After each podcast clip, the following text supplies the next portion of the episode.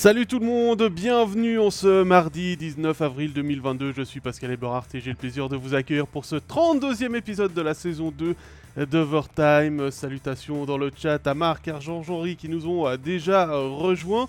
Et puis euh, pour euh, cet épisode, je ne serai pas seul, vous en avez l'habitude, nous serons trois comme d'habitude et j'ai le plaisir d'accueillir mes collègues David Pietronigro et euh, Stéphane Rochette. Salut messieurs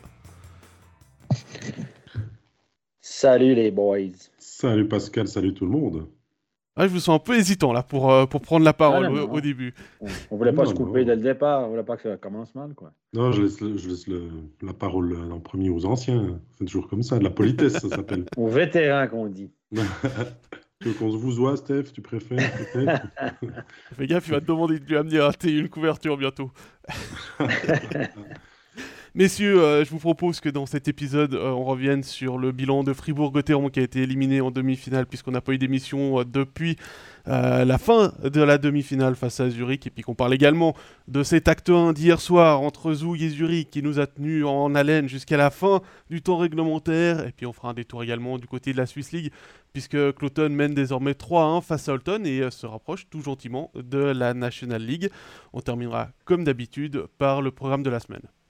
Vous pouvez poser aussi, bien sûr, toutes vos questions tout temps. On est là pour y répondre. On passe une heure, un petit peu plus peut-être en votre compagnie et toujours beaucoup de politesse, s'il vous plaît, dans le chat. On sait que les playoffs euh, mettent des fois en avant euh, peut-être certaines impolitesses. Donc, nous, on est là pour s'amuser et on veut aussi que ça se fasse dans le chat. Eh, le week-end Pascal, euh, pas Pascal Leverat, mais le week-end de Pâques.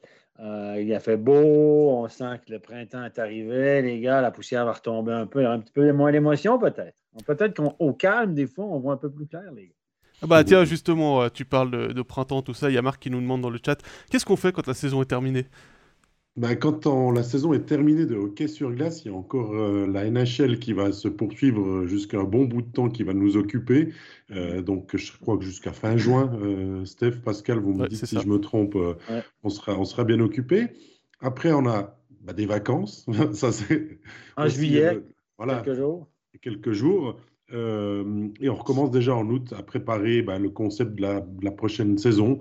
Euh, qui sera la première du nouveau contrat des droits de, de bail que l'on a renouvelé et revenir forcément avec des nouveautés. Donc euh, en août, on envoie aussi un petit peu euh, tous nos journalistes et experts dans les matchs amicaux, suivre et prendre déjà les premiers contacts. Donc, il y a les U20 aussi, les U20. Et oui, cette année en plus, il y a les U20. C'est clair. donc, voilà, donc le mois de juillet, c'est le mois de repos en quelque sorte chez nous, je crois.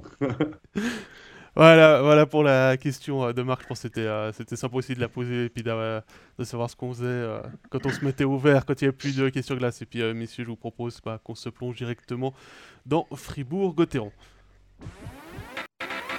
Les Fribourgeois éliminés depuis jeudi dernier qui se retrouvent en vacances après leur défaite en demi-finale contre Zurich 4 à 0 dans, cette, dans ce duel contre les Lions zurichois. Euh, Fribourg qui s'était qualifié aux dépens de Lausanne en quart de finale, qui avait terminé deuxième de la saison régulière, euh, qui s'est heurté à un mur de réalisme et, finalement d'efficacité et de soin des petits détails dans, les, dans le dernier carré. Euh, c'est l'heure de dresser le bilan. Stéphane, au moment de dire si la saison de Fribourg est bonne, qu'est-ce que toi tu peux en dire?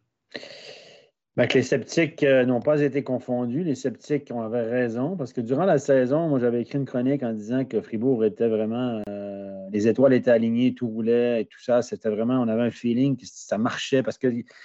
Il y a, des fois, il y a des chimies particulières dans les équipes. Cette année, je pense qu'il y avait une chimie particulière dans cette équipe-là. Sans être la meilleure équipe sur le papier, elle il y avait quelque chose qui se passait euh, autour de cette équipe-là. Mais tout le monde, durant l'année, tout le monde se gardait une petite gêne. Le nombre de fois qu'on parlait de Fribourg, ah, mais dans les playoffs, bon, pour ne pas être déçu, souvent, on se disait, on, euh, Dubé a, tenté de rabaisser les attentes toute la saison, etc. Puis moi, je me disais, mais pourquoi on, fait ça? Parce que franchement, la chance, elle était réelle à les voir aller durant le championnat. Mais finalement, ces grands sceptiques-là ont, eu raison parce qu'ils n'ont pas réussi à battre euh, Zurich, une équipe plus forte sur le papier mais qui a eu moins de chimie toute la saison que Fribourg-Gotteron. Euh, ceci dit, euh, tout ne se résume pas à cet échec en, demi-finale. Ils ont fait une saison extraordinaire. Je parle du championnat. À la fin, ils ont levé le pied un petit peu, en tout cas au dur de Dubé. C'est un peu normal ce qui s'est passé dans les 7-8 derniers matchs. Mais dans l'ensemble de la saison, c'est une saison exceptionnelle pour Fribourg-Gotteron. J'ai rarement vu une équipe euh, jouait bien. J'ai rarement vu une équipe aussi efficace, aussi, aussi assidue, qui trouve toujours le moyen de gagner, euh, pas de grosses blessures, tout, tout, tout a roulé. Et ça, je pense que ça, moi, il faut mettre ça dans le classeur des saisons exceptionnelles. Ça va être dur de refaire une saison aussi, euh, aussi bonne que ça. Mais malheureusement, euh, comme, on dit, on dit, les mouches ont changé d'âne en demi-finale et je pense que les petits détails se sont mis à rouler pour Zurich euh, dans cette demi-finale. Je te trouve un petit peu dur, Steph. Tu dis beaucoup de belles choses sur la saison régulière, peut-être sur le quart aussi, mais sur la demi. Est-ce que finalement, cette année, même que la fenêtre, comme tu le dis, s'ouvrait peut-être pour Fribourg-Gotteron, une demi-finale euh, en sortant, en ayant eu trois prolongations contre Zurich, c'est déjà pas déjà une réussite.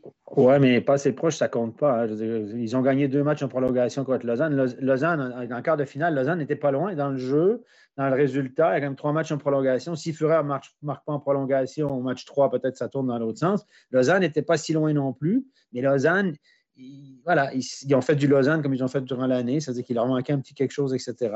Et puis finalement, oui, dans le déroulé, tu peux dire, ah, on n'a pas assez proche, mais l'histoire, elle va pas retenir le passé proche parce que le nombre de fois qu'ils ont gagné euh, par la peau des fesses durant le championnat, mais ils ont gagné, on disait, ben, bravo à eux. L'important, c'est de gagner, peu importe la façon. Ben, en playoff, ben, pour Zurich, l'important, c'est de gagner, peu importe le score finalement. 4-0, ça reste 4-0. Oui, il y a trois matchs en prolongation, mais ils les ont gagnés. Je comprends ton point, mais à la fin, euh, moi, le bilan, c'est 4-0. Sur le moment de l'élimination, il y a énormément de frustration et de déception parce qu'on sentait qu'il y avait quelque chose de mieux à faire. Mm, mais maintenant que tout a pris du recul, que ça fait bientôt une semaine que, que Fribourg se retrouve en vacances, il y a aussi énormément de fierté d'apporter euh, tout ce qui a été fait. L'équipe s'est quand même bien stabilisée, elle a progressé. Elle était troisième l'année passée, elle a terminé deuxième. Euh, on ne pensait pas vraiment que Fribourg terminerait si haut.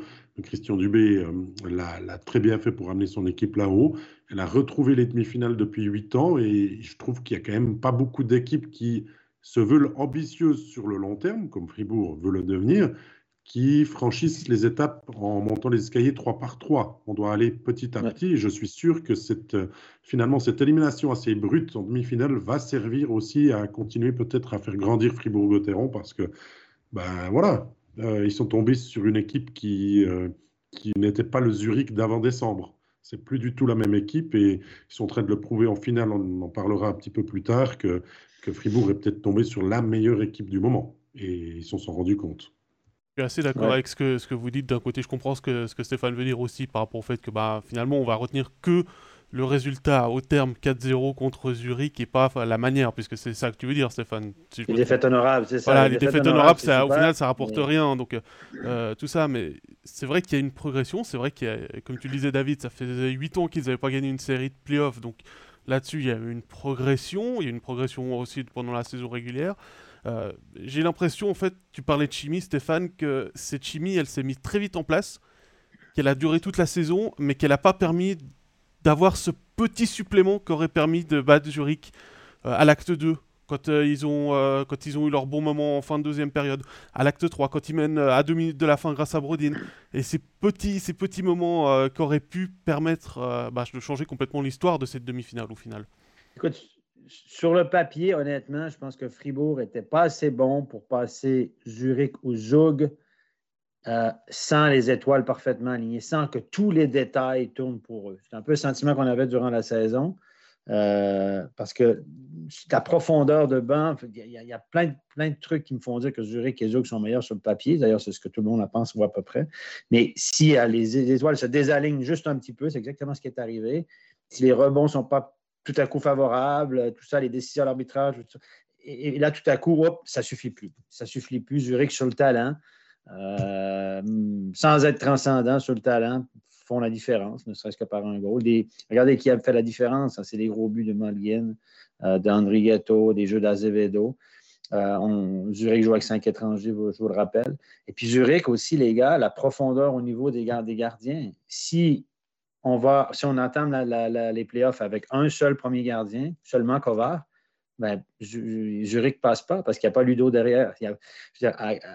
Fribourg, honnêtement, après Berra, c'est le néant. Quoi. Je veux dire, Connor Hughes, il n'a pas le niveau pour jouer dans cette ligue-là. Il ne peut pas tenir le fort. À mon avis, il est très, très, très, très limite.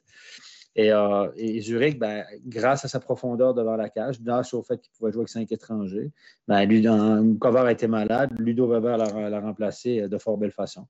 Et, ça, y a, Fribourg n'a pas cette, cette profondeur-là. Au niveau des étrangers, on peut parler de Brodin aussi, a fait quelques points, mais Brodin, quand tu alignes ton, un de tes étrangers sur la quatrième ligne, Gunderson, les gars, honnêtement, vous l'avez vu vraiment dans ces playoffs-là?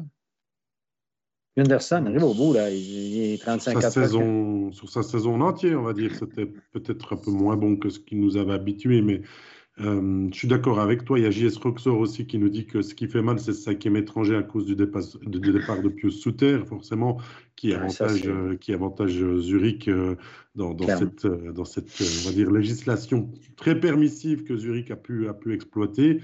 mais, bien sûr que la profondeur et tout n'est pas l'égal de ce que peut avoir Zurich et, et Zug, mais c'est ce qu'il faut construire. On a peut-être fait venir euh, bah, ces joueurs euh, importants ou postes importants, qui ont été Diaz notamment, Berra, euh, pour, pour, avoir des références. Puis maintenant, il va falloir donner peut-être plus de profondeur à l'équipe. Ça, c'est sûr. Il y a une question aussi, Pascal, de hum, qui est? De, de Marc, de Marc Guy, qui nous dit que est-ce que l'arrivée de Berchi va pas semer la zizanie dans le vestiaire, notamment avec un Motet qui n'a pas encore prolongé de son contrat, de tout ce qui a été dit? Alors Moté, j'ai vérifié parce que j'ai vu passer la question. Moté, il a encore un contrat pour l'année prochaine. Donc ça veut dire que les discussions, les discussions commencent maintenant euh, avec, euh, avec euh, Christian Dubé pour le futur. Écoute, ça sèmera la zizanie si Christophe Berti fait une mauvaise saison. Je pense. Ah, il va s'intégrer, il est fribourgeois, il, revient dans, son club, dans son premier club formateur. Il va, il va trouver sa place. les gars au début, ils vont pas parler du salaire. Hein, parce qu'il y a d'autres, il y a d'autres gros salaires dans l'équipe, hein, et euh, ils vont trouver une, ils vont trouver une, euh, une solution euh, pour éviter d'en parler. Par contre, effectivement, si les négociations pour Motet traînent en longueur, et parce que Dubé lui dit écoute, j'ai pas beaucoup de budget, puis que Motet a une saison qui est nettement supérieure à celle de Berti, là, ça peut créer des tensions en disant ouais mais regarde t'as donné X à, à Berti puis moi tu veux pas me donner tant parce que t'as plus assez parce que t'as mhm. mais c'est à ce moment-là qu'il y, y, aura une zizanie Christophe Berti, il va arriver dans le vestiaire, il va, il va se présenter comme tout le monde, il va faire le tour du vestiaire. Ah, salut, je m'appelle Christophe. Il va serrer la main de tout le monde, il va, il va prendre sa place qui aura, qui aura été attribuée dans le vestiaire, il va mettre le maillot euh, d'entraînement de Fribourg, il va aller sur la glace, il va faire, il va faire les entraînements avec eux, ils vont euh, certainement faire une sortie d'équipe pour, pour que tout le monde se, se, connaisse un peu mieux, il va être intégré, euh, il va être peut-être peut-être qu'il en connaît déjà d'avant aussi, qu'il a joué en junior avec, donc il va, ils vont se rappeler les bons souvenirs le, salaire au début de la saison, c'est pas, pas pas une problématique. C'est s'il y a des si la saison va mal que là, tout d'un coup, les, jalousies apparaissent. Effectivement, c'est euh, bon. Moi, je peux vous dire que dans l'entourage de Fribourg, ça, ça, a beaucoup discuté le contrat de Berchi déjà. Donc, je sais pas. Après ça, évidemment, entre les joueurs, une fois que tu es dans le vestiaire sur la glace et tout, ben, durant les matchs, tout le monde oublie ça. Mais, euh, mais c'est clair que les agents ont, les agents. les joueurs aujourd'hui, c'est des petites PME. Hein. C'est toutes des petites et moyennes entreprises. C'est toutes des, entreprises individuelles qui, qui, gèrent leur carrière en compagnie de l'agent. Et les agents, les skills coach, tout, le monde qui les entoure ont une influence énorme sur, euh, sur les joueurs. Évidemment, si les agents de ces joueurs-là qui n'ont pas de contrat, on parle de Marchand, on parle de, des trois fribourgeois, là, euh, Marchand, Motet et puis euh, Schmid, euh, si, comme on commence à, les agents commencent à dire, ah là, on négocie, euh, il y a ci, il y a ça, ben, les agents fonctionnent par des comparables aussi. Ça va dépendre, les agents auront, ou les gens qui les entourent auront une grosse influence. Tu sais, les gens, ils, vivent la même réalité que nous. Si le papa d'un de ces joueurs-là, ou la maman, ou la copine dit, ouais, mais ça fait chier parce que lui, il gagne tant, puis ci, puis ça, puis il n'est pas meilleur que toi, etc. Tu as un environnement qui t'influence dans un sens ou dans l'autre. Et ça, ça va avoir, je pense, beaucoup, beaucoup son importance. Tous les coachs, vous en, vous en parle aujourd'hui. Des fois, ils ont des problèmes dans le vestiaire. Puis euh, ils se disent euh, Ah, ben là, euh, derrière, derrière le joueur, chercher l'agent, chercher son environnement. il y a quelques joueurs, je ne veux pas nommer de nom, mais il y a quelques joueurs qui ont eu des saisons ordinaires en Suisse romande ou qu'on remet en question, où les agents et leur environnement ont eu une énorme influence négative sur eux, au dire des entraîneurs. C'est ce que tu devrais apprendre, Steve, dans un futur proche, de ne ah pas, pas, être le parent qui vient des fois trop s'en mêler aussi. Voilà. exact. J'ai déjà passé à travers ça. Euh, mon fils est un petit peu plus vieux maintenant, ça va mieux. Mais euh, quand ils sont jeunes, on n'a pas le choix, évidemment. Mais, euh, c'est vrai qu'effectivement, c'est. Un facteur qu'il ne faut pas négliger. Puis moi, je ne crois pas que Motet veut partir. Moi, je ne suis, pas sûr que Kylian Motet aura plein d'offres pour partir. Donc, lui, il n'aura pas un gros pouvoir de négociation. On en discutait l'autre jour autour de nous. On disait est-ce qu'il pourra demander la même chose que Berchi? Parce que statistiquement, il y a plus de points que Berchi. Berchi est plus jeune, etc. Donc, il ne pourra pas demander le salaire à Berchi, je pense. Il pourra demander une sérieuse augmentation. Mais, mais Motet, ce n'est pas un joueur qui va être tant en demande que ça, je pense. Puis est-ce que Kylian Motet veut partir? Je ne crois pas non plus. Ça, ça va dans la négociation. C'est deux facteurs très intéressants ce que tu dis là, Stéphane, parce que ça rappelle un petit peu le cas de Bikoff. Euh, où en final c'est euh, Dubé qui avait, qui avait le couteau par le manche dans la négociation, puisque euh, il n'y a pas eu d'autre offre pour André Bikoff. Après, peut-être que bah, mhm. un, buteur d'une quinzaine de, buts, ça pourrait intéresser quelques équipes, pas forcément des, top shots non plus dans le championnat mais qui pourrait euh, amener un petit peu de concurrence. Après, je pense que si Berne vient avec une offre sur le, sur papier, je suis pas sûr que Motet va aller euh, vers du monde et dire hey, regarde, j'ai reçu une offre de Berne. Ah, bah, c'est la chose Il joue quand même la concurrence, mais moi, je pense que les équipes qui vont s'intéresser à Motet, ce n'est pas forcément des top level, comme tu dis. Il y a quand même 33-34, C'est ça. Moi, je pense que Sandro Schmidt. Sandro Schmidt est une meilleure cible. Être une cible. Euh, ça reste c'est un joueur de centre. Euh, puis relativement jeune, ne doit pas coûter encore très très cher. relativement. Bah, relativement jeune, il a 21 ans, Schmid. c'est clair.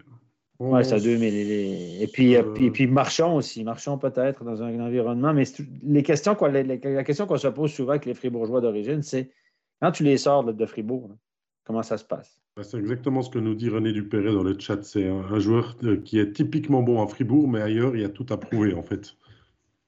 Il y a des gars qui sont partis de Davos aussi, qui, sont descendus de la montagne, puis ça n'a jamais fonctionné. Ils sont remontés. Hein. Donc, euh, je pense qu'il y a une culture forte à Fribourg, une identité forte à Fribourg, euh, qui, comme à Davos, comme dans certains clubs où tout à coup tu sors de là. Puis... Comme à Zurich? Ouais. On dit toujours que c'est difficile de sortir un Zurichois du, du Euh, bientôt, ce sera facile. Fribourgeois. Donc, euh, voilà.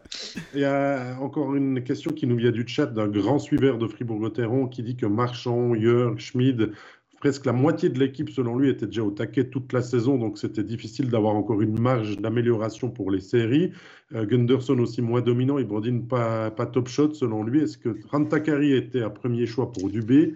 Qu'il avait d'autres cibles? Si seulement on avait eu Abdelkader à la place de Brodin, il y a beaucoup de choses qui, reviennent de lui, mais c'est vrai que des joueurs comme Marchand, Jörg, Valzer, euh, qui ont, eu un pic de forme énorme pendant la saison, en Marchand qui, nous claque 20 buts, c'est déjà superbe, très content pour lui qu'il reproduise ça à l'avenir, mais c'est vrai que peut-être qu'ils étaient déjà dans ce que tu disais Pascal, je reviens dans, leur pic de forme, dans leur rythme de, de, de play-off très tôt dans la saison et qu'il fallait hausser le ton contre cette équipe de Zurich qui, lui, a réussi clairement à monter de 1, 2, 3 niveaux que Fribourg n'a pas réussi à le faire finalement. C'est peut-être là aussi la, différence d'expérience euh, de l'équipe. En, manière générale, on parlait de 8 ans sans accéder au-delà des quarts de finale. Bah, ça s'est vu puisque Zurich monte en puissance chaque année. Euh, le, début, le mois de septembre, on se, demande toujours qu'est-ce que va faire Zurich à la fin de la saison? Puis au final, il termine dans le top, dans le top 5 euh, quasiment chaque année. Il y a eu quelques exceptions, on l'a montré hier, euh, hier soir en plateau avec notamment une 9 place. Mais ils arrivent toujours à monter en puissance, à cliquer en playoff pour mettre une dent de plus à chaque tour pour être encore meilleur. Et là, je suis d'accord, c'est Gaëtan, me qui avait posé la question, que York, Marchon ont plafonné quand on est arrivé à la fin de la saison régulière. Ils étaient peut-être à court de jus aussi, suffisamment pour battre Lausanne, mais face à, à Zurich, c'est ce petit, cette petite dent en plus, comme on dit dans le vélo, qui a, qui a manqué pour, pour ça. Après, pour euh, Rantakari, est-ce que c'était le premier choix du B? Je ne sais pas. Par contre, c'était peut-être, il me semble, au moment où il l'a signé, le seul choix qu'il avait. Donc il a pris, euh, peut-être dans la précipitation, un ah choix, parce que faut quand même dire que des, joueurs comme euh, Kivist Zurich, comme euh, Kosila Rapportsville, comme Abdelkader Prince, ça sont arrivés très tard sur le marché, puisqu'ils ont fait partie de la entre de l'exode de la KHL. Donc c'était des... Abdelkader était pas était avec l'équipe nationale euh, américaine, je sais plus. Non, il était en AHL, il me semble, je sais plus. Mais avec du recul, Steph, toi la carte Rantakari, tu l'as joué en playoff quand euh, la série elle commençait à t'échapper? Donc Dubé, finalement, dans son idée euh, de rester sur ses acquis, a eu raison. Non, moi je pense que Brodin on a besoin de l'apport physique de Brodin, qui s'est pas trop montré, mais devant le but, etc. Mais moi, je, quand Takari, honnêtement, c'est un électron libre. Défensivement, c'est compliqué. Il n'est pas très physique. C'est un gars qui a fait des paquets de points à Davos quand il est venu faire une pige parce qu'il faisait des points sur le power play. je ne suis pas certain qu'il était très appliqué. Non, moi, moi je, pense qu'on l'a pris comme roue de secours au cas où il y a des blessures. Euh, une blessure ou deux en défense. On ne peut pas jouer à cinq défenseurs. Je pense qu'il était là simplement au cas où, et puis au cas où ne s'est pas, pas produit. Et pour revenir à Jorg et Valzer, ben, ils ont été cantonnés euh, un rôle assez défensif en playoff. Hein. Durant le, contre Lausanne, ils ont joué contre la ligne de Sekatch et Fuchs, qui a été démantelé par ailleurs. Et quand ils sont arrivés, euh, ils ont assez bien contenu Sekatch, qui était, semble-t-il, un petit peu blessé. Euh, soit dit en passant. Et puis du, côté de la, série contre Zurich, ben, ça a été un petit peu plus compliqué là, parce que là, c'était un niveau de plus que, que ce catch. C'était euh, Malguin, Andrighetto, Hollenstein à surveiller. Ils ont fini dans les moins. Je pense sont moins 4, moins 5 dans cette série-là. ils ont peut-être manqué un peu euh, de, de jus et de mobilité. C'est ça. Écoute, puis voilà, la, la, tâche était un petit peu plus compliquée là, parce que tu as des joueurs de talent. on les a vus encore hier. Et puis Marchand, ben Marchand, Marchand, tout à coup, Marchand, on l'a enlevé du centre, les gars. Moi, je trouve que Dubé a, eu, réussi à faire marcher euh, les, Fribourgeois. March Schmidt est devenu un joueur de centre respectable. Marchand, euh, il l'a enlevé du centre. Il a enlevé de ses responsabilités défensives, parce qu'au centre, on a énormément de responsabilités. Il l'a enlevé, de ça, puis il a dit on va te mettre à l'aile avec des bons joueurs, puis tu vas pouvoir un peu tricher en attaque, puis euh, montrer tes, qualités offensives. C'est ce qu'il a fait. Un peu comme Jason Fuchs. Jason Fuchs, une parenthèse que je fais souvent. Jason Fuchs a connu sa meilleure saison offensive en carrière quand? Quand il jouait à l'aile droite mhm. euh, à Bienne. Il était déchargé de ses tâches défensives. Euh, et puis, souvent, ça permet à un gars tout à coup d'éclater offensivement puis de mieux paraître parce qu'il doit mieux moins travailler dans son territoire. C'est exactement ce qui est arrivé à Marchand. Euh, donc, ça pour ça, moi, je dis à Dubé chapeau parce qu'il a su tirer les ficelles, prendre des décisions, ajuster son style de jeu, ses trios pour faire fonctionner à merveille, pour tirer le maximum finalement de ses joueurs. Il a fait la même chose avec Bikoff aussi. Hein. Il l'a sorti du centre, il l'a mis à l'aile, il lui a donné d'autres responsabilités sur le, sur le box-play notamment. Et, euh, moi, il a été très bon en playoff. Hein. Ouais, c'est ce que j'allais dire. C'est qu'en playoff, j'ai trouvé que Bikoff était un des rares qui avait réellement su faire ce pas au-dessus pour amener quelque chose. Alors peut-être que le fait de marquer les deux buts contre Lausanne à 4 contre 5 lui a donné de l'énergie nécessaire. mais le, le, but qui marque, je parlais de l'acte 2 tout à l'heure contre Zurich, le quand il marque son but sur cette passe de Di Domenico, alors qu'il arrive du banc. Hein. Son shift, il a duré deux secondes. Il est rentré du banc, il est arrivé, il a vu le puck, il a tiré, il a marqué. Après, il était de nouveau sur le banc. Donc euh, voilà, il a, il a su être là au bon moment pour donner de l'énergie aussi à, Fribourg quand il fallait en donner. Si on fait le bilan, les, joueurs qui vous ont plu, ceux qui vous ont pas plu à Fribourg-Gotteron, vous, vous dites quoi euh, peut commencer, je vous laisse réfléchir comme ça. Moi, je pense dans les plus, on ne peut pas passer à côté de Di Domenico. Hein, ça a vraiment été ah la locomotive de, l'équipe à 54 points en saison régulière, 11 points encore en playoff. On voit, hein, même quand il n'est pas dans un bon jour, qu'il est capable de créer du jeu à tout moment. Et je pense que Fribourg va, vraiment le, regretter en quelque sorte de ne pas l'avoir gardé euh, pour les raisons qui sont propres au club et tout ça. Je ne peux pas enlever non plus Dernay dans les points positifs. Hein. Sa vision du jeu, ses qualités de passe, 30 passes cette saison, c'est vraiment, euh, vraiment l'élément, on va dire aussi vraiment important dans les, dans, les mises en jeu. J'ai beaucoup aimé Sprunger aussi dans les points positifs parce qu'il revient de très loin, une saison à 37 points. C'est superbe en saison régulière pour, pour Julien et on espère que ça puisse continuer. Dans les moins, bah, moi je pointerai du doigt Diaz.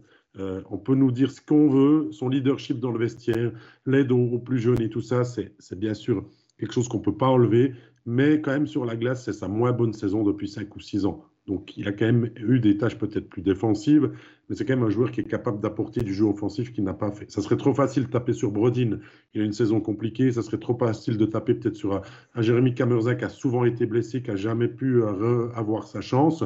Moi, je pointerais du droit encore Mathias Rossi, qui m'a vraiment beaucoup déçu. Pas beaucoup de buts cette saison pour Rossi, aussi blessé en début, reviné, mais euh, n'a jamais vraiment trouvé le rythme. Maintenant, c'est à vous, messieurs je vais y aller euh, avant toi, Stéphane, que ça tu peux réfléchir encore un petit peu. Alors moi, je, dirais que je suis d'accord avec vous. Mon, gros plus, c'est euh, Mauro Dufner, parce que j'attendais pas grand-chose de lui, parce qu'il n'avait pas encore prouvé euh, grand-chose, que ce soit à, à, Bienne ou quand il est passé rapidement à Genève, un petit peu à Rappersville la saison passée. Mais il a été très bon quand il a joué. Il a apporté énormément au niveau de sa vitesse, au niveau de, de sa, de son, sa séance du placement aussi en, en défensif, ce qui a permis aussi peut-être de, de mettre un peu d'ombre sur Diaz, parce qu'il a beaucoup joué avec. Euh, j'ai bien aimé aussi la, saison régulière de Marchon, même si je suis obligé de nuancer à cause des playoffs où il était euh, moins présent. Et puis au, niveau, euh, au, niveau négatif, je suis quand même obligé de mettre un petit peu sur, sur Di Domenico. Oui, il fait une super saison, mais il a quand même en playoff retrouvé parfois ses mauvais démons. Ça aurait pu coûter cher en quart de finale contre Lausanne, en prolongation quand il prend sa, sa méconduite. Il nous a de nouveau fait une simulation où il fait de nouveau un mauvais geste à la fin de la saison et c'est sur ça qu'on reste. Mais oui, il fait une super saison. tel joueur, Pascal, tu sais qu'il y a ce, Bien sûr. y a ça. Bien sûr. Mais c'est aussi pour ça qu'il, oui, il fait une super saison, mais c'est toujours comme ça avec lui. Voilà, et c'est un petit truc qui me dérange. Ben moi, je vais nommer Bérac, vous n'avez pas nommé, c'est facile.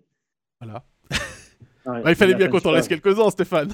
c'est ça. Non, mais bon, Béra, c'est une évidence. Est-ce que tu mets Dubé aussi dans, dans, les plus? Oh, Dubé, écoute, Dubé, il faut, faut, tirer notre chapeau. À... Depuis qu'il a repris l'équipe, rappelez-vous, ils étaient euh, à la ramasse là, quand il a repris l'équipe. C'était quoi, novembre, il y a deux ans? Oui, ils étaient au fond du classement, euh, limite, limite dernier. Puis il a redressé la barre avec euh, Sean Simpson, fort belle façon.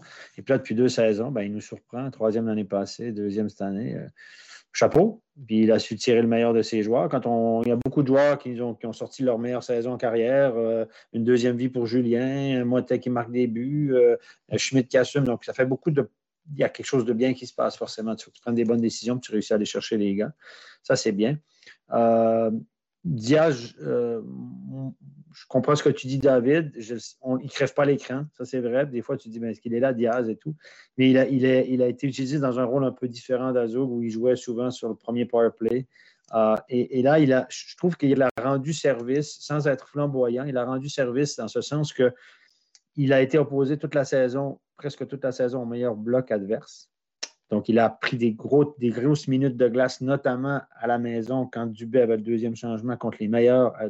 Et ça a permis à, ce que tout le monde se retrouve dans la bonne chaise. J'ai l'impression que l'année passée, j'ai beaucoup parlé de la défensive de Fribourg qui prenait l'eau. Euh, qui prenait l'eau. Et cette année, comme lui, il a, assumé le rôle de premier défenseur contre les meilleurs, ça a descendu tout le monde d'une chaise. Puis en descendant tout le monde d'une chaise, c'est comme si tout le monde était, au lieu de s'asseoir sur un tabouret, ils sont assis dans une chaise comme moi avec les, pour coudes et tout. Donc, tout le monde a été beaucoup plus confortable dans son rôle. Il n'y a pas eu de blessure non plus.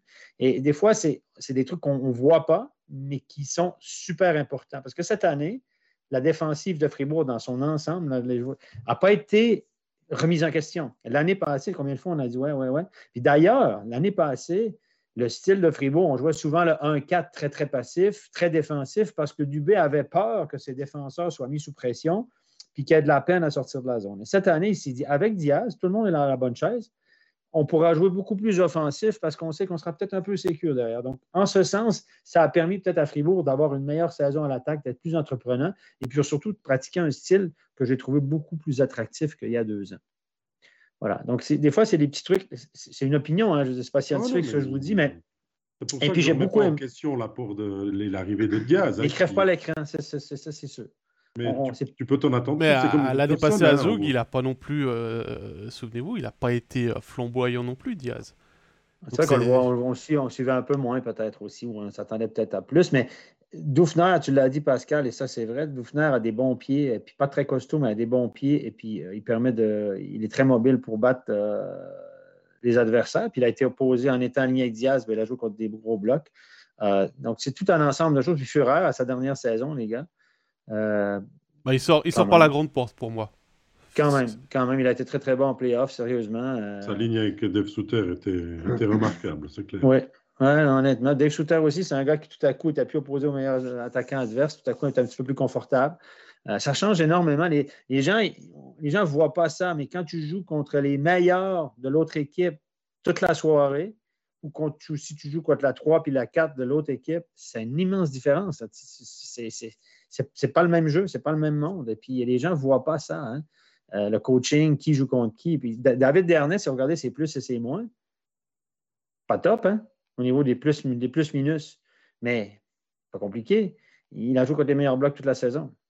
Il a joué contre le bloc 1 et 2 de l'autre côté systématiquement toute la saison parce que Dubé a confiance en lui. Il l'envoyait prendre des gros face-offs dans sa zone contre la meilleure ligne, etc. Oui, Jörg a été un peu la checking line, mais ils n'ont pas, pas été la checking line toute la saison.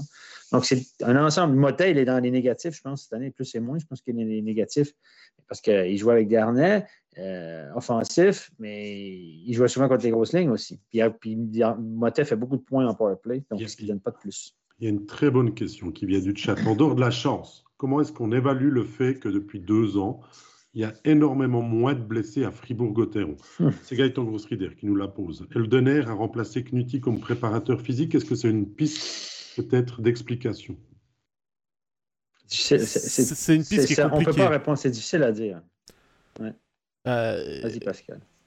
Le préparateur physique, oui, il a son rôle pour prévenir les blessures liées au choc donc euh, une épaule qui, euh, sort, euh, une blessure au bras, une blessure à la jambe, ce, genre de blessures, on peut les préparer entre guillemets avec la, préparation physique. En tout cas, on peut renforcer le système musculaire. Après, la chance qu'il y a, c'est qu'il y a moins de commotion cérébrale aussi du côté de Fribourg ces derniers temps. Ça, c'est malheureusement une blessure à laquelle on ne peut pas préparer le corps. je ne sais pas si le changement de préparateur physique qui est pour quelque chose. Le système de jeu, pour moi, serait plus le, facteur avec euh, French, il y avait comme plus de demandes au niveau du, du jeu physique, euh, du, patinage et de l'engagement au contact, il me semble, Stéphane. C'est difficile à dire, on est dans l'intangible. Si c'est ça, le préparateur physique de Genève doit être viré, hein, parce que ça fait des années qu'il. Euh, mais ça a été changé à Genève régulièrement et il y a toujours le problème des blessures. Ben, c'est plus lié au système de jeu qu'au préparateur physique. C'est ça, c'est ça. des joueurs qui jouent un petit peu comme des kamikazes, parce qu'à Fribourg, à part Brodin, qui joue des fois comme un kamikaze, dans le sens où quand il y a un 50-50 ou il y a un petit danger, il va peut-être un peu comme Noirad. Noirad est un joueur qui joue d'une façon assez dangereuse pour les autres et pour lui-même. Parce que même s'il y a un petit doute, il y va, puis advienne que pourra. Donc, forcément, c'est un gars qui va être sujet aux blessures et puis que les carrières sont plus courtes. Mais à Fribourg, ce qu'il y a un gars qui, à part Brodin, peut-être, qui est un, il n'y a pas vraiment de kamikaze. Quand tu regardes en défense, c'est tous des gars qui jouent prudemment. Vraiment prudemment, intelligemment. Donc, les 50-50, ils ne vont pas forcément euh, chercher le gros contact. Il y a aussi la façon de donner des mises en échec aussi. Est moins que l'épaule, est plus avec le corps en avant. C'est un sujet qui tient à cœur beaucoup à Yves Sarro. Il trouve beaucoup que les joueurs vont beaucoup trop avec l'épaule, encore une fois. Euh, si vous regardez un NHL, les joueurs vont beaucoup plus avec le corps devant, comme ça, avec les mains devant, que l'épaule, parce vous présentez l'épaule, vous avez beaucoup ah, C'est l'articulation qui est comme relativement sensible. Hein. C'est ça, c'est ça. Donc, euh, on ne peut pas faire une. Moi, je ne peux pas accuser Knuti d'avoir mal préparé les joueurs puis de, dire que l'autre est super. Franchement, il y a une petite il y a une grosse question de chance là-dedans. Euh, Est-ce que. Au, final, si on revient au plus et au moins, le plus gros big up que l'on doit donner euh, cette année à Fribourg, ce n'est pas le public. Il a été ah, magnifique du début à la fin. Il a bah, en même temps, en même temps David, je suis désolé, mais on partait de huis clos à, cette saison. Je comprends ce que tu veux dire. Tout le monde veut aller voir la nouvelle patinoire. Ouais. Ils ont agrandi, proche des 9000. Elle a été remplie, mais une ribambelle de fois. Une belle ambiance. Le public s'est rajeuni et bruyant aussi. Attention, hein, je ne vais pas vexer ceux qui ne sont pas supporters fribourgeois, dire que c'est le meilleur public de Suisse. Ce n'est pas ce que j'ai dit. Mais l'attitude à Fribourg a été remarquable dans les gradins avant, après les matchs. Et ça, c'est vraiment les dirigeants aussi qui sont frottent les mains de pouvoir utiliser ce nouvel outil de travail qui leur a été euh, donné maintenant à, plein potentiel. Bah, pour pas vexer le public, moi j'ai envie de dire que c'était le meilleur public fribourgeois qu'on a vu au cours des 5 ans de MySports. Comme ça, on vexe personne. Mais je suis d'accord avec toi, je comprends tout à fait ce que tu veux dire. Ouais, c'est de la démagogie même. Hein. non, mais je comprends tout à fait ce que tu veux dire. Ça a été incroyable d'aller, euh, même pour nous, commenter à la, à la BCF Arena, c'était incroyable. On a vécu, on a senti ce public, on a vu ses émotions. Et euh, c'est vrai que bah, Stéphane t'en parlait, euh, il me semble, hors caméra, mais notamment par rapport aux arbitres, c'est que il y a une sacrée pression qui est mise par ce public sur les adversaires, sur les arbitres, euh, qui poussent les joueurs en avant. Et ça, c'est grâce aussi euh, à ces gradins qui sont extrêmement inclinés, qui, euh, qui forcent aussi les gens à, aller vers l'avant. On a une très belle vue, donc c'est plus facile d'encourager aussi quand on, quand on voit que quand on doit tout le temps bouger la tête parce qu'on a le voisin devant qui, qui nous gêne. Ouais, l'histoire est belle, honnêtement, c'est sympa. Puis on aime bien le fait qu'elle est une mini patinoire NHL qui fait tout le tour. Euh, celle de Lausanne est superbe aussi, un petit peu différente dans la conception. Mais euh, c'est vrai qu'on a l'impression que les gens sont très proches à BCF Arena, des gradins aussi. On a l'impression qu'on est au-dessus de la glace en haut. C'est c'est sensationnel. Mais moi, moi il y a quand même un truc qu'il faut que je dise parce que là, c'est mon, ancien arbitre qui vous parle. Euh, le match 3 où, il y a eu cette décision de refuser le, but de Bikoff, qui était une bonne décision, sincèrement, avec du recul, quand la poussière est retombée après un week-end ensoleillé. Est-ce qu'on peut être clair que les arbitres ont, pris une bonne décision? Il y a eu quelques décisions limites, mais c'était un match compliqué pour les arbitres. Mais ce qui s'est passé après le match, c'est des trucs qui, aussi bon soit le public pour son équipe, aussi bon, aussi, sympa que c'était dans ce qui s'est passé à la fin du match où les gens ont tiré des gobelets de bière, ont tiré tout et n'importe quoi sur la glace dans, des folies de rage. On a abîmé des buvettes en sortant. Il y a eu une, rage collective. Si on avait pu prendre les arbitres sur la place publique, euh, comme à l'époque, on l'aurait fait, je pense. Et, euh, moi, j'ai, vécu des scènes comme ça à l'époque, l'arbitrage à trois, où, où c'était monnaie courante, que les gens balancent des trucs sur la glace et tout. Maintenant, on ne voit plus ça ou presque pas. Ça, c'est, bien maintenant. Les gens le système A4 a, a, permis de calmer tout ça. C'est mieux, c'est plus constant. Il y, a, il y a les reprises vidéo.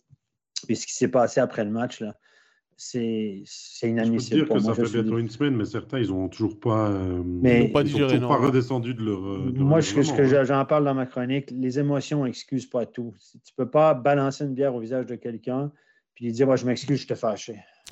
c'est ce que dit Alexis Pietro dans le reportage que Jérôme lui a consacré et que vous pouvez voir sur notre site internet. Les gens, il dit c'est c'est un manque de respect. Il peut tout accepter, les sifflets, les insultes et autres, mais la bière, c'est euh, balancer un liquide, c'est un manque de respect quel métier au monde, dans quel métier au monde on trouve normal de balancer quelque chose à la gueule de quelqu'un? Dans quel métier, les gars? Quel métier au monde c'est permis que si ton client ou ton, ton, interlocuteur est fâché, il peut te cracher dessus, te balancer euh, son truc de snooze, son briquet, son attel, euh, c'est un verre de bière, une paquet de verres de bière empilés. Il n'y a, que le sport hein, qui attise tant de, folie et de Mais ça n'excuse pas tout. Je veux dire, folie. Je veux si à chaque fois que tu es fâché dans la vie, tu peux faire n'importe quoi et dire oh, je m'excuse parce que je t'ai fâché.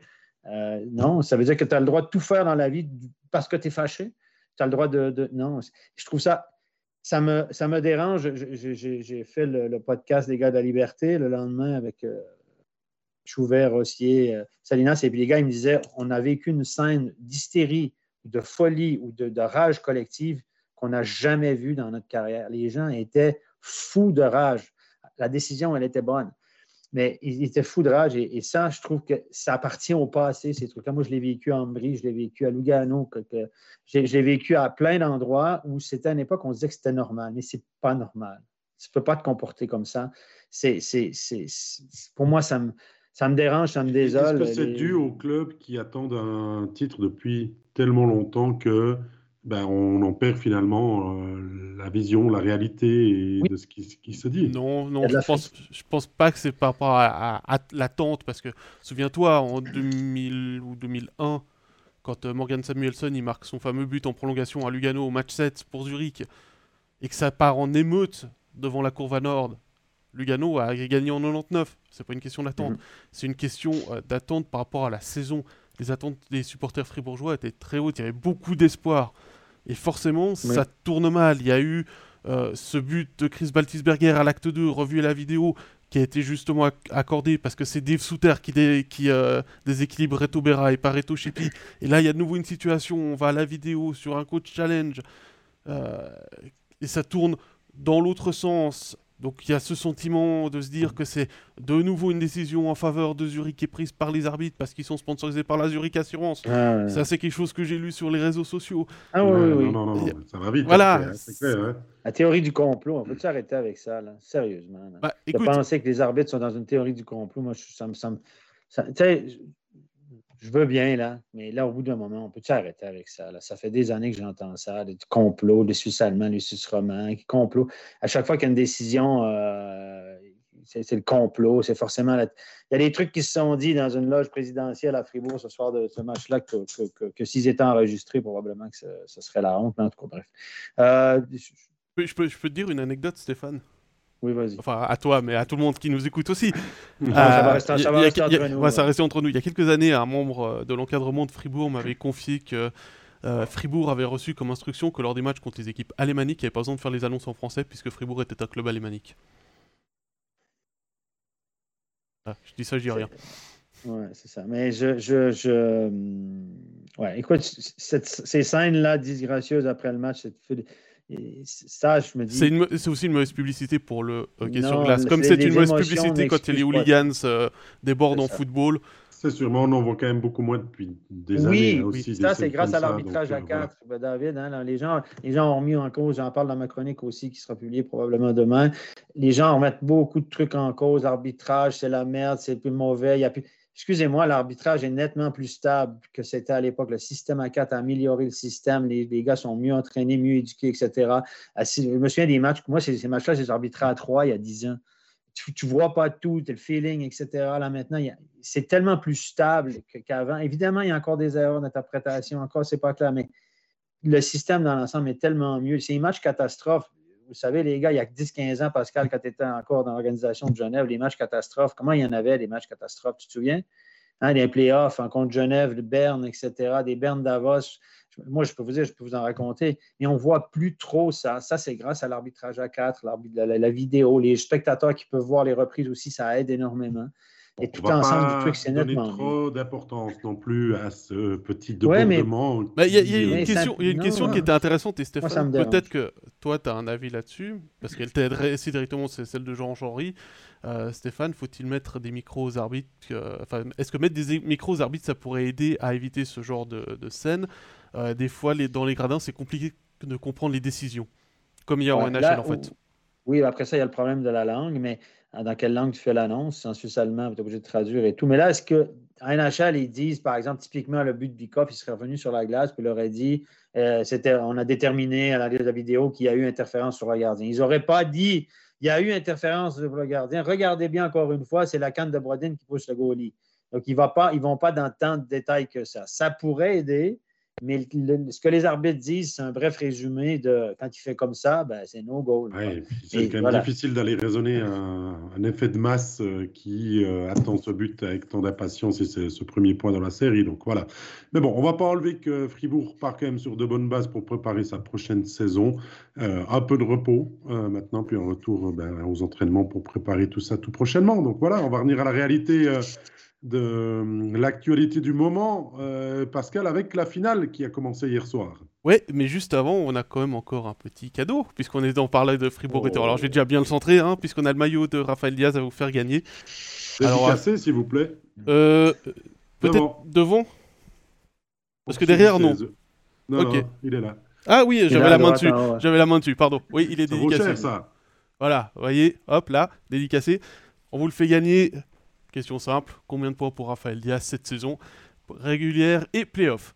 Voilà, ce sera assez facile on comme ça. On privilégie bien sûr les gens qui sont directs, euh, qui euh, sont nos ah, fidèles suiveurs. On fait le tirage au sort après. Aussi, euh. et on fait le tirage au sort parmi toutes les bonnes réponses. Mais voilà, participer, c'est un bon moyen d'avoir un, bon petit souvenir de fin de saison là, pour Gauthieron, pour les fans, et même ceux qui sont moins fans, ceux collectionneurs aussi.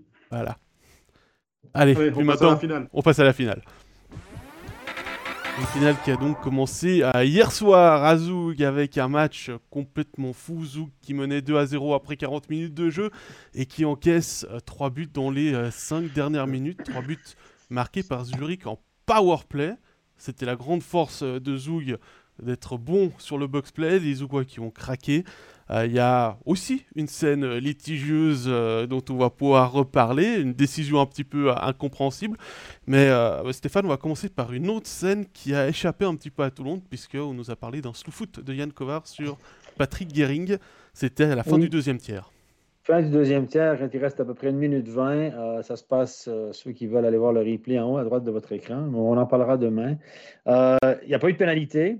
Euh, c'est Kovar qui va dans le coin contre Patrick Guérig, puis fait pour moi clairement un slow foot. Ça n'a pas trop attiré notre attention durant le match, mais euh, euh, je peux vous assurer de source sûre que la scène a été envoyée au juge unique hier soir au PSO et juge unique. Et finalement, pas de décision ce matin. Je suis très, très étonné parce que pour moi, c'est un slow foot clair et Nian Kovar aurait mérité d'être suspendu. Mais on en a décidé, on a décidé autrement. On est en finale, peut-être qu'on est mauvais plus laxiste, mais euh, il s'en tire bien, Yann Kovar, là-dessus, parce que y avait, pour moi, il y avait vraiment un, un foot, il devrait être suspendu. Euh, voilà, une petite conclusion, mais ce hmm. matin, quand je me suis levé, j'ai regardé, non, pas d'enquête.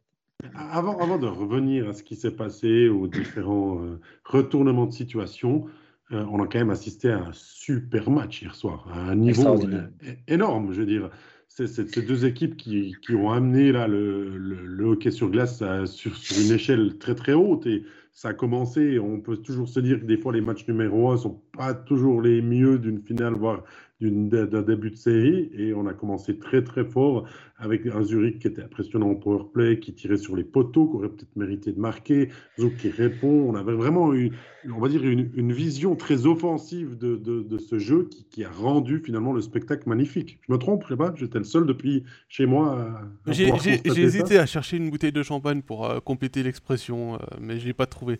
Euh, on n'en a pas en stock au studio, puisque j'étais j'étais à vous publier des, des, vidéos sur le web hier soir. J'avoue que c'était parfois difficile de, faire autre chose, de lire euh, d'éventuels commentaires, de, publier quelque chose, parce qu'il fallait garder les yeux sur l'écran. Il y a toujours quelque chose qui s'est passé. Tu l'as dit, David, il y a eu de la chance du côté euh, de, de Zouk, notamment. Hein. une action qu'on vous a mis ce matin sur Instagram où euh, le POC rebondit sur Giannoni, sur son défenseur, sur le poteau. On est au premier tiers, il y a 0 à 0. Ça peut complètement changer, bien évidemment, l'allure du match. Il y a ce deuxième poteau aussi qui a été trouvé par Zurich au début de la euh, durant la première période. Ensuite, il y a ces deux buts de, de Zouk qui ont été aussi marqués assez rapidement. Hein. C'est moins de 3 minutes, il me semble, entre, entre, entre les deux buts par euh, Greg Hoffman. Je viens de voir euh, que c'était digne d'une finale. Oui.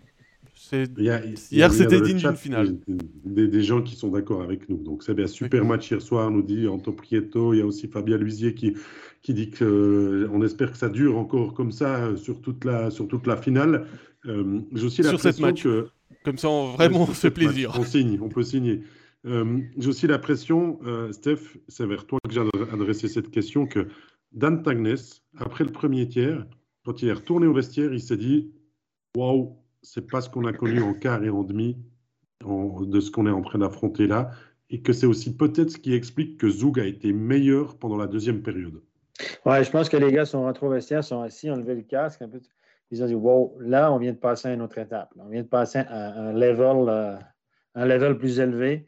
Euh, pour parler en termes de jeux vidéo, là, c'est euh, incroyable. Puis là, les gars, ils ont dû se regarder dans le vestiaire. Bon, les gars, maintenant, c'est pas Lugano Davos en face, c'est Zurich. Puis eux, ils sont devant dans les voiles, puis ça vient vite.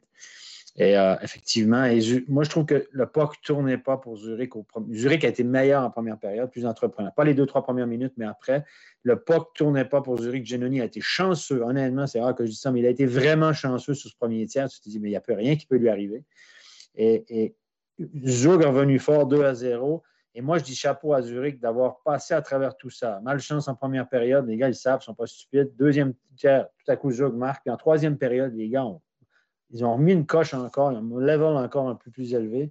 Ils ont réussi à revenir dans ce match-là. Moi, je dis ça, chapeau à Zurich, qui a joué un, un fort match de hockey. Ce jeu a été bon aussi, évidemment, le, niveau extraordinaire. Mais on sent que ce Zurich-là en a un petit peu sur la godasse. Puis quand il faut mettre le turbo, là, ils arrivent à le faire. Et puis, euh, ils vont aller chercher de courtes victoires. Super opposition, mais de voir Malguin depuis qu'il est revenu en Suisse, c'est vraiment donné à tout le monde une fois de pouvoir aller le voir en patinoire. Suivez-le du regard, son, son, patinage, sa facilité à, s'enfiler dans, dans, la défense adverse. Andrighetto aussi sur le but du 2-2. Mais regardez la patience qu'il a, Steph, tu l'as dit hier en plateau, 9 joueurs sur 10, voire 10 sur 10 auraient tiré dans la meute parce qu'il restait peu de secondes.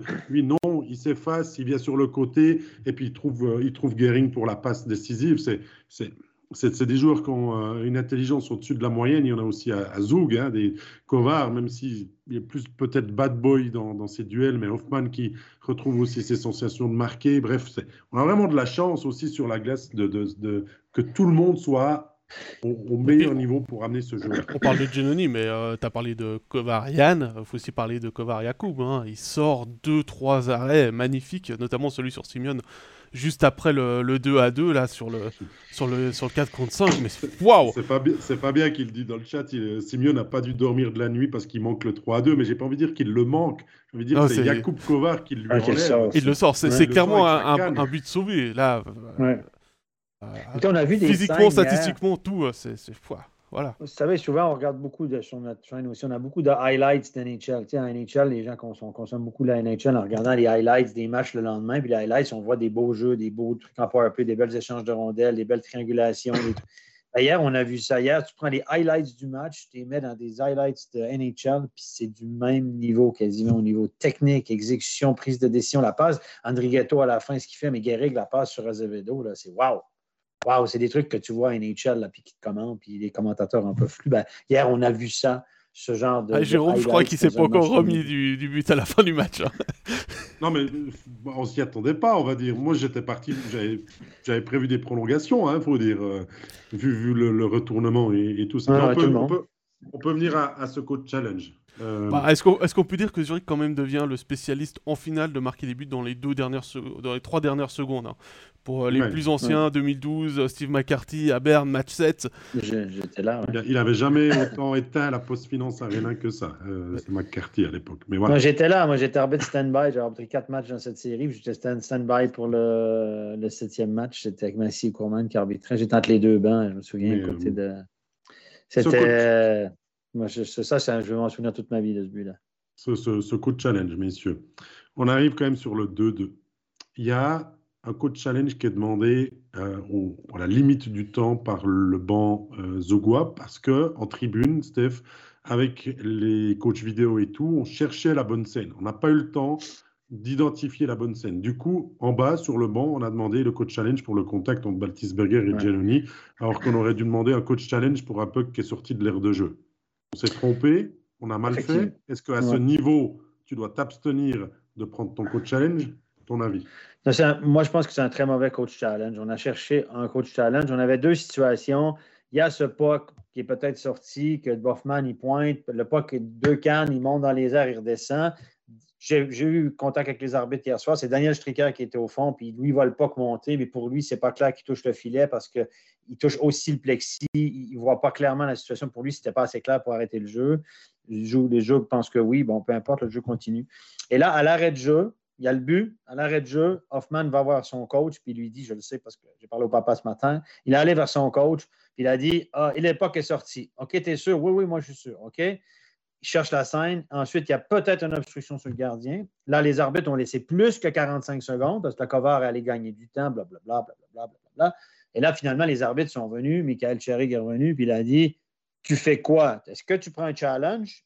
Et si tu en prends un, tu prends lequel? attends, ouais, je sais pas. Finalement, Holden était à zone rayette. Ah, gardien. Obstruction sur le gardien. obstruction sur le gardien, il n'y avait pas clairement. Donc, ça, c'est une mauvaise décision. Et puis, pour le POC sorti à l'extérieur, on peut dire ce qu'on veut. J'ai vu toutes sortes de trucs aussi sur les réseaux sociaux, etc. Nous, hier soir, on l'a cherché. De toute façon, les images n'étaient pas concluantes parce que le filet est noir. Évidemment, les spectateurs s'est foncé derrière.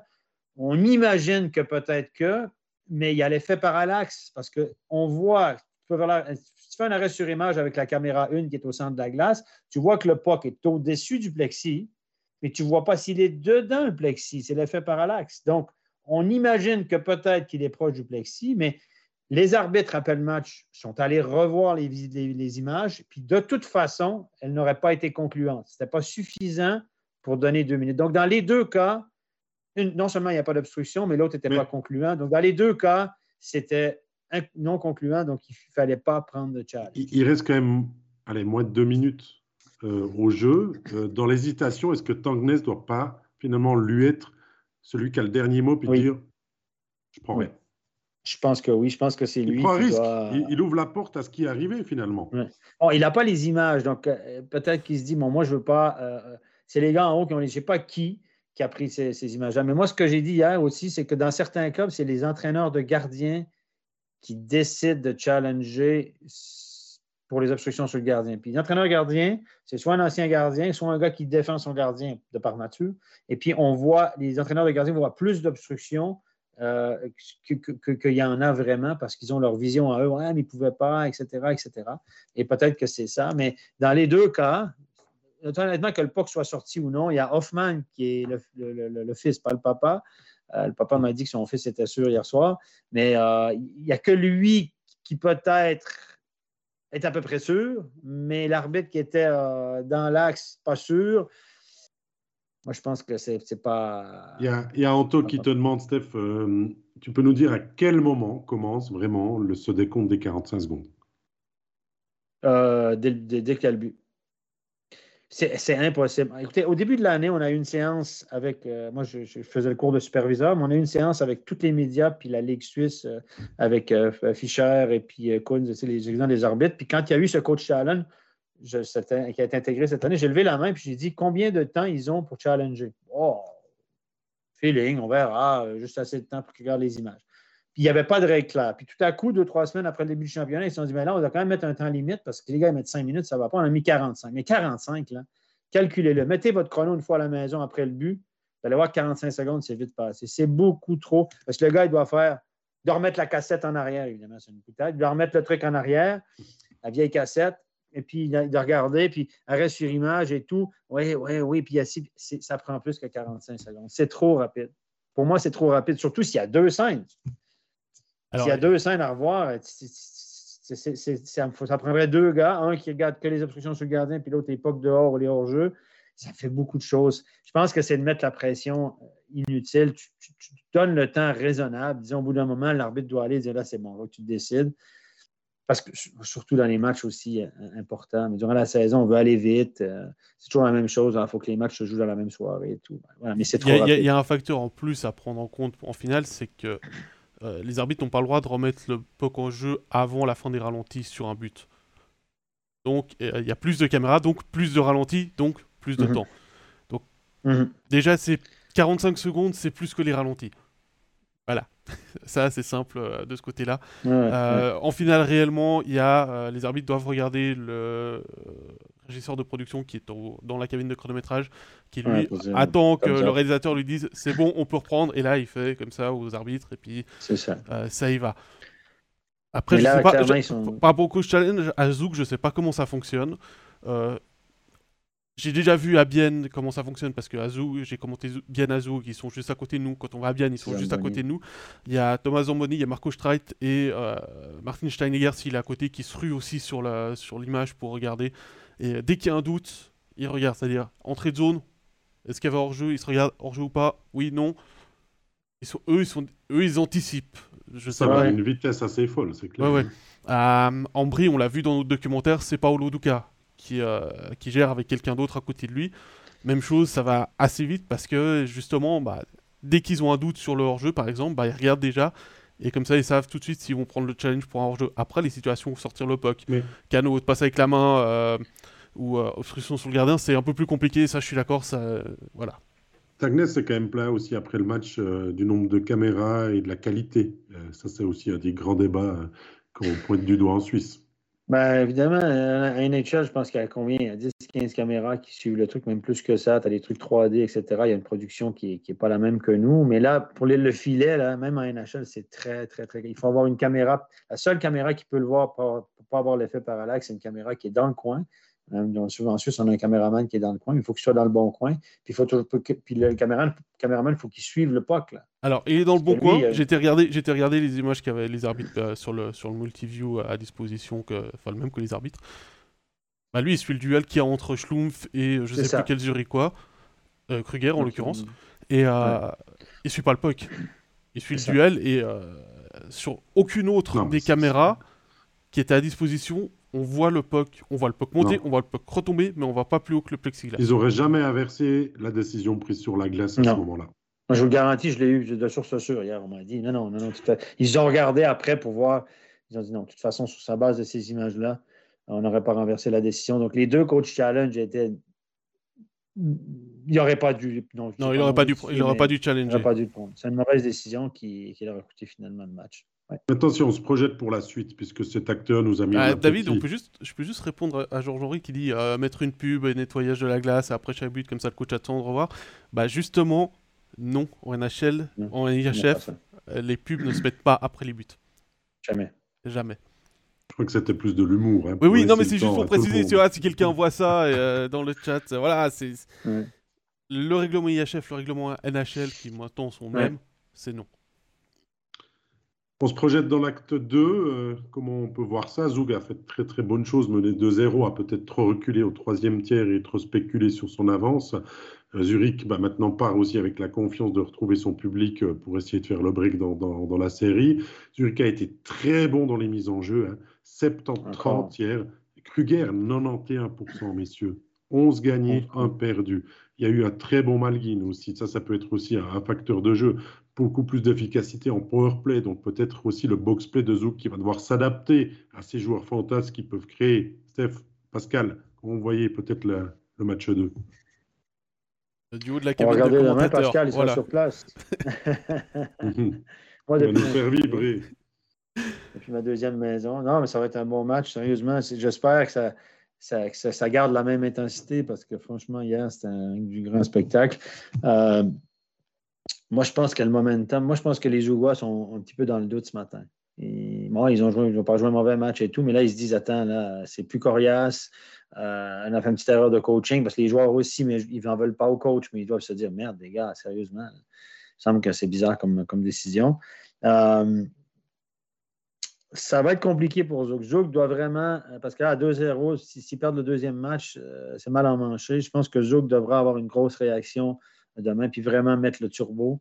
Ce que Zurich a réussi à faire hier, c'est Zouk qui doit le faire dans le match pour retourner la situation. parce que euh, Zurich est en pleine bourre, puis ils ont vraiment le sentiment que rien ne peut leur arriver. Absolument rien. Zurich, depuis le début de ses playoffs, après le faux départ contre Bienne, a toujours trouvé le moyen de se sortir des, passes compliquées. Mm. Parce que Zouk n'a pas encore eu vraiment de difficultés dans ces playoffs pour euh, vraiment devoir aller se retrousser les manches euh, pour aller chercher une victoire. Donc, ce sera très intéressant parce que Zoug, juste sur les joueurs qui sont sur la glace, ont clairement l'effectif pour le faire. C'est aussi ce qu'il faut se dire. Ils ne sont pas champions en titre pour rien et ils ne sont pas là en finale non plus pour rien.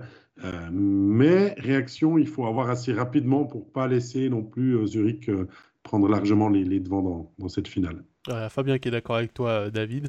Euh, il dit Zurich a montré du caractère tout au long des playoffs. Euh, bah maintenant, on va voir justement le caractère de Zug après cette première défaite en playoff, après 8 victoires consécutives. on va quand même signaler que Zurich est sur 7 victoires consécutives maintenant, hein, depuis le match 5 perdu contre Bienne. Ils ont gagné les, les 7 suivants maintenant. Donc là aussi, il y a une dynamique. À voir si ça peut aussi se retourner contre eux, puisqu'ils ont à part euh, les quelques moments où euh, Fribourg a été meilleur qu'eux lors des actes 2 et 3, ils n'ont pas non plus beaucoup d'adversité. Hein, puisque bien euh, lors de l'acte 6, ça n'a pas été à fond quand ils menaient 1-0. Et voilà, on va voir. Ils ont, ils ont réussi à retourner le match. Il faut que Zurich garde cette énergie. Prennent l'énergie du public au Je sais, ça fait toujours bizarre de le dire, mais le public zurichois sera présent demain et c'est un grand événement, fera du bruit. On entendra Ils sont là quand ça compte. Ils, seront, là Quand... Ils seront là quand ça compte, exactement. Mais Zouk doit euh, tourner la page rapidement, ne pas en vouloir à Dan Tagnes ou à Gregory Hoffman ou à euh, Genoni de ne pas avoir euh, vu assez assisté aussi pour, euh, pour voir ça parce que de toute façon on l'a dit le coach challenge aurait été refusé enfin aurait été refusé pour image non concluante. hein. Simeone peut marquer aussi puis l'histoire est totalement différente. Mais lui aussi, vous voyez à quoi ça joue les détails quand on vous parle de détails. Il faut que, il faut que lui aussi il arrive à digérer cet échec face à Kova, face à Jakub Kovar que ça ne pas, que ça pas. Maintenant, c'est, ça jouera sous les casques Zougoua le début du match. Euh, le meilleur scénario pour qu'on ait un beau match, je pense qu'il faut qu'on ait un but Zougoua assez rapidement. Que ce soit Zoug, en tout cas, qui ouvre le score. Pas forcément rapidement, mais que ce soit Zoug qui ouvre le score. Pour faire un peu douter Zurich. Pour forcer Zurich aussi à faire le jeu. Pour avoir une fin de match de nouveau exceptionnelle. Et puis, si possible, sans prolongation. Attention, il est en train de demander. Je suis en train de, demander le Père Noël là. Il est en train de passer commande pour son commentaire de demain soir, le gars. non, mais Steph, il y a une question de Fabien Luisier dans le, dans le groupe, dans le, dans le chat, qui nous dit quelle équipe pour vous a un avantage en termes d'impact physique? C'est une très bonne question. Euh,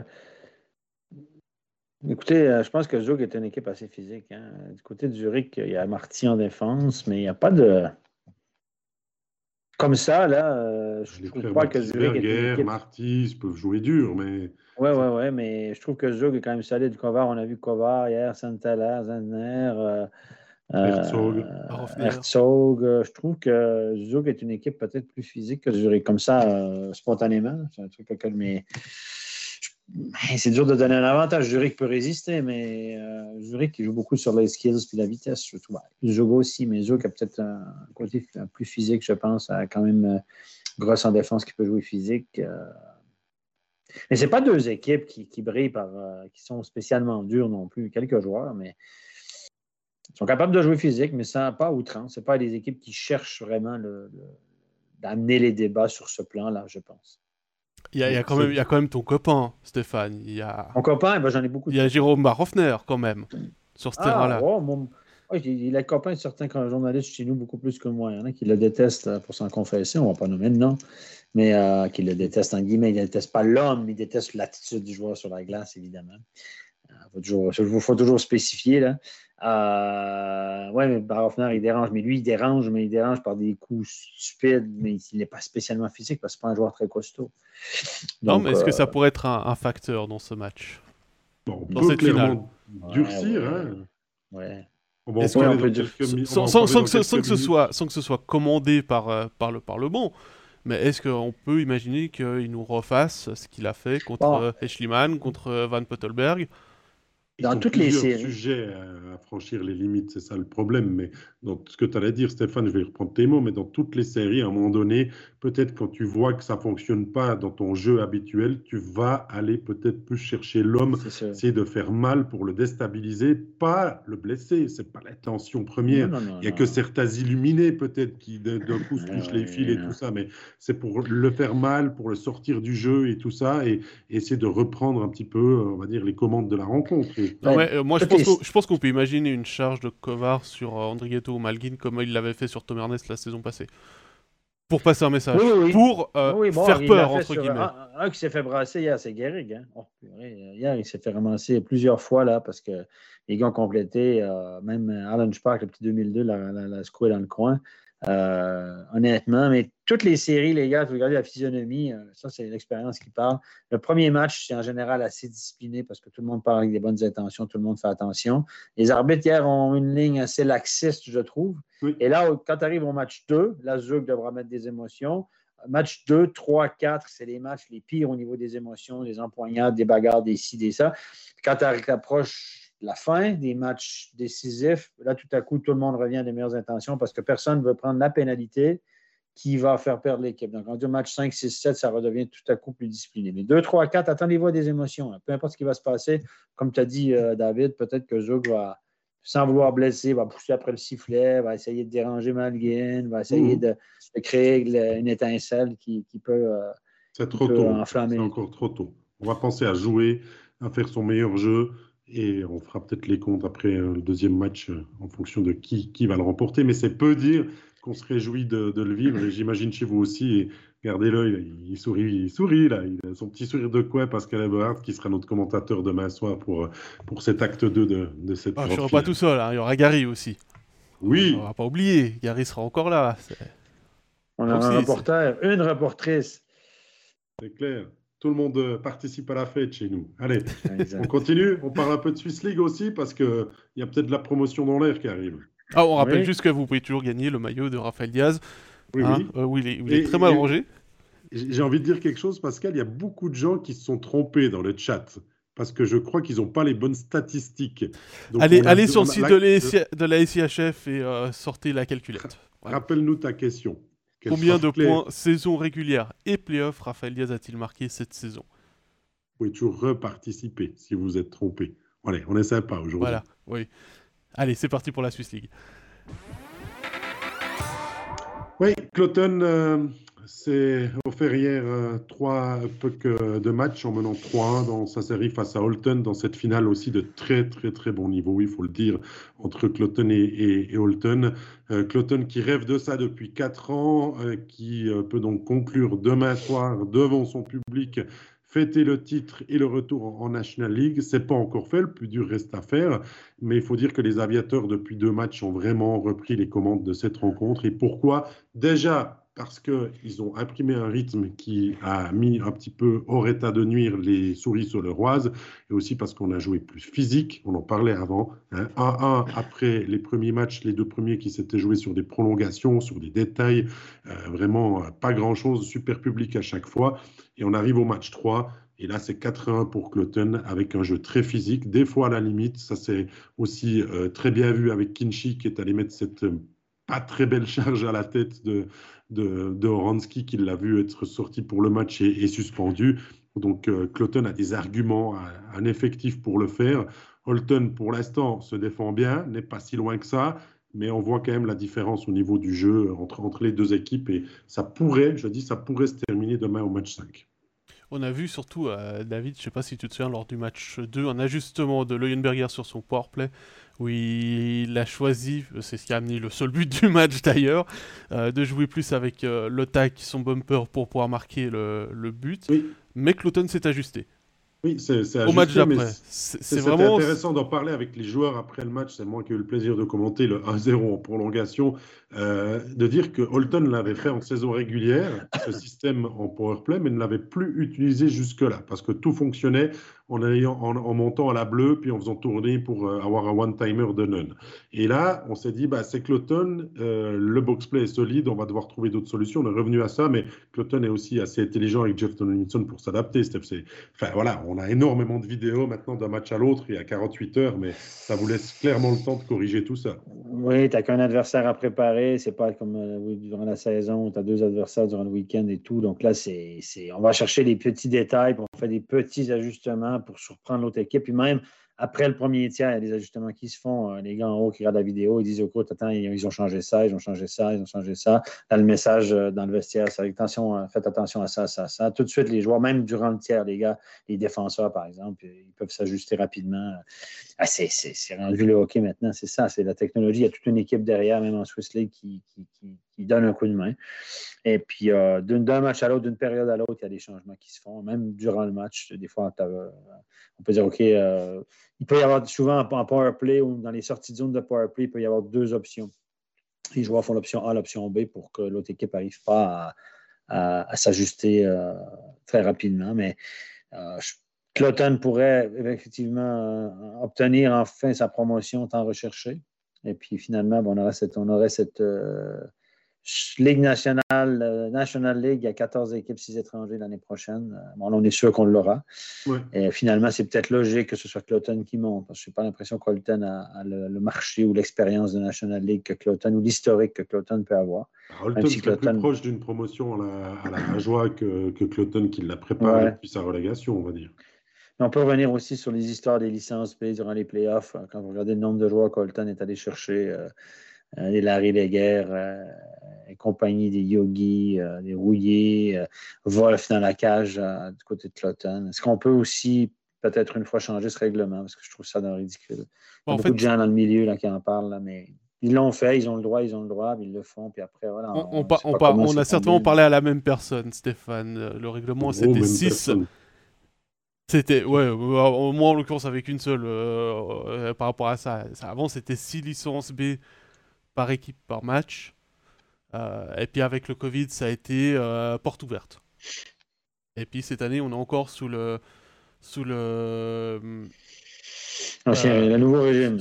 encore sous, le régime nouveau régime avec porte ouverte. Donc c'est comme avec l'histoire des cinq étrangers pour pour Zurich. Ah les clubs ont voté, ils ont accepté, ils sont tous à la même échelle. C'est clair, c'est pas juste. Oui, mais bon, moi ça. Mais voilà. Voilà. C'est possible. Il faut autant l'utiliser. Un, gros mot, ça me fait chier que euh, des joueurs qui ont participé à toute la saison soient mis de côté maintenant parce qu'il y a des défenseurs de National League qui viennent ou un gardien comme Tim Wolf. Tim Wolf, il va certainement amener Cloton en National League, mais peut-être que Cloton, il serait allé aussi tout seul sans Tim Wolf, avec Surkirchen, avec, avec Nifler. Mais Tim Wolf, vraiment, c'est impressionnant dans les buts. Il a, il a quelque chose en plus que, tous les autres gardiens de, cette finale et, forcément de pouvoir compter sur lui, c'est un énorme apport. Hein. Ajoie a aidé pour des questions financières, parce qu'évidemment, ça leur rapporte d'argent, en, prêtant Yogi, Rouillé, euh, il y a même Kevin Fay qui aurait pu aller à Chaux de Fonds. Euh, il y avait une licence B à Chaux de Fonds qui n'a pas été finalement, il n'est pas allé. On appelle Wolf à, à Cloton. Ajoie a aidé des équipes à monter l'année prochaine et à venir leur faire compétition pour, contre une éventuelle relégation c'est quand même extraordinaire. Hein. On vit dans un monde euh, particulier. Je comprends l'idée que les gars veulent faire un peu d'argent et que euh, financièrement, c'est payant pour Ajoie. Mais là, en, montrant, en montant éventuellement Cloton, euh, probablement Cloton, peut-être Holton, deux équipes qui vont lutter contre la relégation l'année prochaine. ils vont leur faire compétition parce qu'ils vont agir sur le même marché. Ils seront en compétition aussi sur le même marché des joueurs. C'est le type de joueur qu'ils vont aller chercher, c'est le même type de joueur. Je trouve ça extraordinaire quand même. Je trouve ça extraordinaire. Est-ce que le calcul est bon? Peut-être qu'ils ont, peut qu'ils ont joueur récupéré, je ne sais pas le montant des prêts, mais mettons 50 000 francs pour l'ensemble des joueurs qui ont, été prêtés ou entre 50 et 100 000 pour l'espace des playoffs. Ça va peut-être leur coûter plus que ça l'année prochaine. Parce que s'il n'y avait pas eu. Est-ce qu'un joueur n'aurait pas eu intérêt à ce que ce soit à chaud de fond qui gagne ou n'importe quelle autre équipe qui ne peut pas monter, puis refaire une saison à 13 sans reléguer, parce que l'année prochaine, pour Ajoie, ça va être hyper compliqué, on le sait encore une fois. C'est l'année à passer à travers pour avoir du mieux l'année d'après, on l'a dit, on le répète. Là, tu te fais compétition à toi-même, moi, je trouve ça sensationnel. Je, suis d'accord avec toi, Stéphane, sur, le, sur la réflexion euh, sportive. La logique financière, elle y est, je suis d'accord aussi. C'est vrai que c'est c'est bizarre. Voilà. C'est bizarre d'un point de vue sportif de se dire on avait la possibilité de mettre des bâtons dans les roues des équipes ambitieuses qui pourraient nous empêcher de travailler sur le, sur le moyen terme en National League. Mais voilà, euh, Fabrice nous dit l'argent prime surtout. Bah ouais, c'est Ajoie est obligé aussi de réfléchir de, de manière financière en se disant si on était quel est le meilleur intérêt? Il n'y avait vraiment pas de relégation, oui. euh, Pascal Oui, il n'y a pas de relégation. Oui, ça, a été, ça, a été, clair et net quand euh, l'objectif était de passer à 14 équipes le plus vite possible pour remettre la, la promotion-relégation. C'était 13, c'était 5 étrangers, 13 équipes.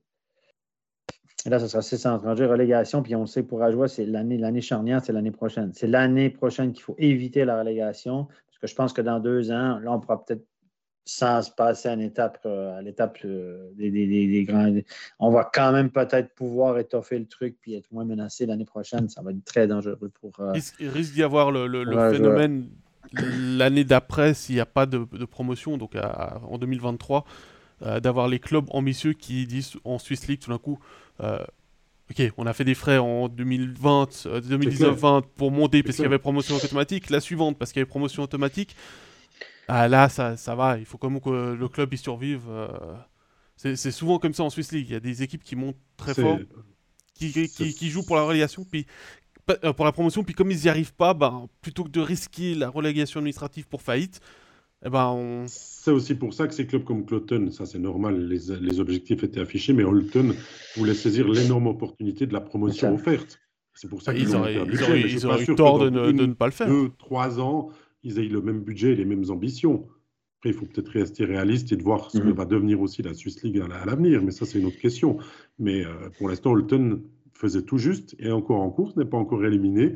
Euh, doit se méfier. Euh, ils doivent tirer aussi euh, les enseignements de ce qu'ils ont vécu il y a 12 mois en arrière pour enfin pouvoir mhm. fêter un titre. Mais demain, eh ben, on va arriver gentiment au programme de la, semaine.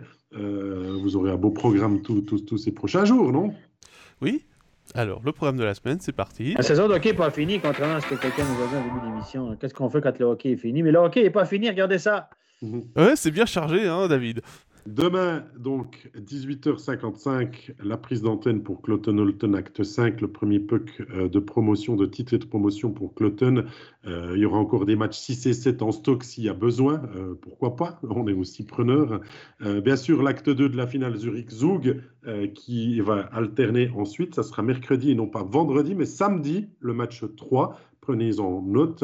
L'équipe de Suisse va aussi jouer euh, des matchs de préparation en vue du championnat du monde, ça sera jeudi et samedi. Allemagne-Suisse par deux fois, jeudi et samedi, montré sur MySports. Donc vous pourrez aussi voir euh, l'équipe de Suisse euh, se préparer.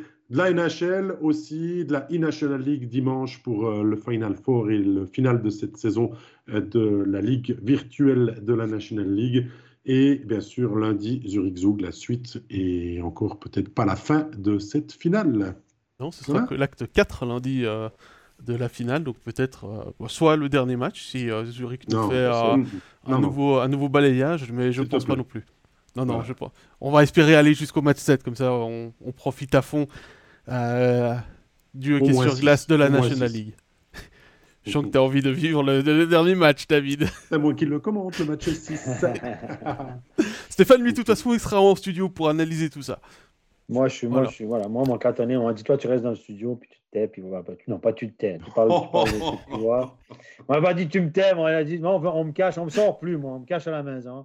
On me sort plus, on dit toi tu restes au studio, c'est bon. t'as, un seul trajet autorisé, c'est Stéphane. en dehors du studio, reste là.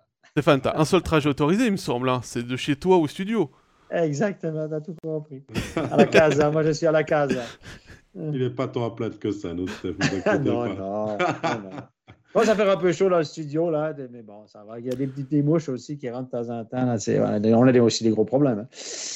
Vous avez encore quelques secondes euh, pour gagner le maillot de Raphaël Diaz. Hein. Donnez-nous le nombre de points sur la saison plus playoff du joueur. Et Pascal, c'est à toi que revient le mot de la fin.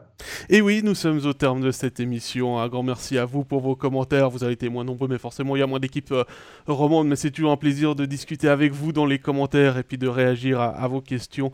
Euh, vous pourrez retrouver dans quelques instants cette rediffusion sur Facebook en vidéo, dans l'après-midi sur YouTube également en vidéo, et puis euh, également dans l'après-midi en version audio sur vos plateformes de podcast que sont Spotify, SoundCloud et Apple Podcast. N'oubliez pas, si vous avez aimé cet épisode, vous pouvez le partager, vous pouvez mettre un petit pouce bleu aussi, ça fait toujours plaisir.